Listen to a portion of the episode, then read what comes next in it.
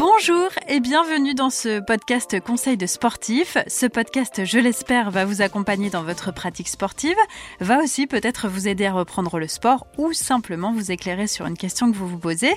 Pour ça, je reçois des experts ou des pratiquants qui témoignent de leur expérience et de leur vécu. Je vous propose aujourd'hui qu'on parle d'alimentation pour les sportifs qui sont végétariens ou végétaliens ou pour celles et ceux qui souhaitent le devenir. Et pour en discuter, nous sommes accompagnés de Julie, nutritionniste et coach sportive chez Decathlon Coach. Bonjour Julie. Bonjour Gaëlle. Alors Julie, première question, on va essayer de clarifier un peu la situation. C'est quoi le végétarisme? Alors le végétarisme, c'est le fait d'enlever de son alimentation tout ce qui est chair animale. Donc on va enlever toutes les viandes, les volailles, euh, les poissons, les crustacés. Donc essentiellement ces aliments-là. On peut s'accorder euh, tout ce qui est lait, miel, fromage, beurre, crème fraîche, yaourt. Et beaucoup de fruits, beaucoup de légumes, beaucoup de céréales. Et alors, la différence, le végétalisme, c'est quoi? Le végétalisme, c'est le fait de retirer tout ce qui vient de l'animal, tout ce que l'animal peut produire. Comme pour le végétarien, on va retirer tout ce qui est euh, viande, poisson, crustacés, volailles, etc. Et on va aussi retirer les œufs, le lait, le beurre, la crème fraîche, le fromage, enfin tout ce qui est produit laitier, et même le miel. Voilà, on retire vraiment tout ce qui provient de l'animal. Alors je vais aller un petit peu plus loin parce qu'on en parle beaucoup évidemment aujourd'hui. On parle du, véganisme. Et alors c'est quoi la différence entre les trois, j'ai envie de dire? Alors le véganisme, c'est quelque chose qui est plus un mode de vie. C'est-à-dire qu'on n'est plus vraiment centré sur l'alimentation, on est vraiment centré sur un mode de vie. Et donc on retire tout ce qui vient de l'animal, même dans nos vêtements, euh, dans la façon dont on va acheter, euh, pas de laine, euh, pas de cuir, etc. Donc c'est vraiment un respect total de l'animal. Donc ça va plus loin en fait que la simple alimentation. Oui, c'est ça. Ok. Et alors si on revient au type d'alimentation, est-ce que euh, être végétarien ou végétalien, c'est considéré aujourd'hui comme étant des régimes en fait? Alors pas forcément. La définition du mot régime, c'est vraiment j'apporte moins de calories que ce que mon corps en a besoin dans un objectif par exemple de perte de poids. On sait aujourd'hui que les régimes ne fonctionnent pas.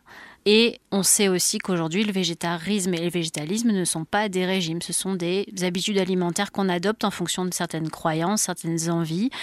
Et on peut apporter autant de calories que ce dont le corps a besoin que quelqu'un qui mange euh, normalement une alimentation équilibrée. Euh, voilà, donc euh, on peut être au régime en étant végétarien, mais on peut ne pas être au régime en étant végétarien. D'accord, très bien. Alors justement, ça, ça, induit une nouvelle question qui est sur les carences, puisqu'on dit toujours que les végétaliens les végétariens sont en carence de fer notamment. Est-ce que c'est une légende urbaine ou alors est-ce que c'est vrai? C'est vrai si euh, les assiettes ne sont pas bien équilibrées.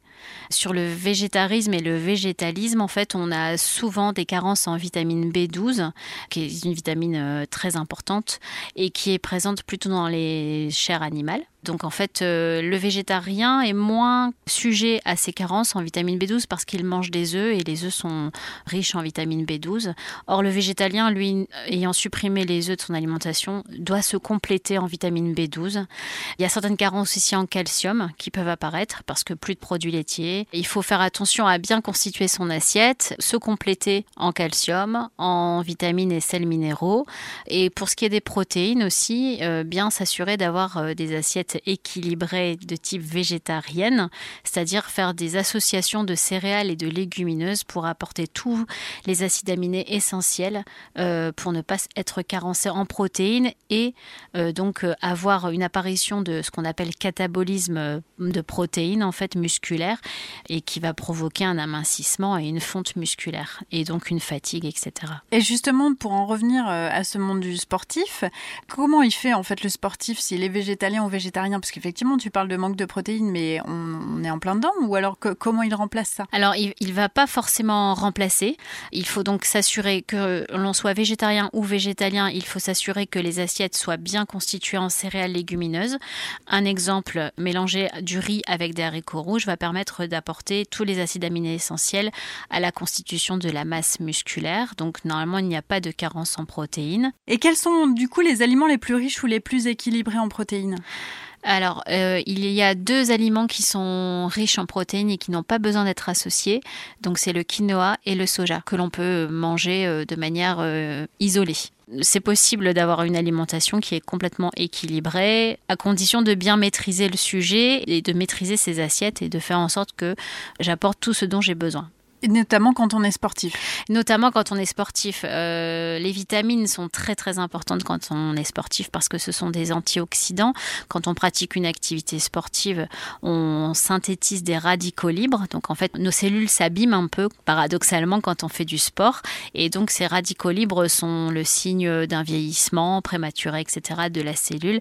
Et donc les vitamines vont permettre d'oxyder ces radicaux libres, sont des antioxydants, et vont permettre de euh, limiter euh, ces radicaux libres. Donc oui, c'est important pour le sportif de faire en sorte que nos assiettes soient bien équilibrées, bien adaptées en protéines, et de se compléter en vitamine B12 et en sels minéraux et vitamines. Merci Julie, merci pour toutes ces précisions. Merci à vous d'avoir suivi ce podcast. S'il vous a plu, eh bien n'hésitez pas à le partager sur vos réseaux.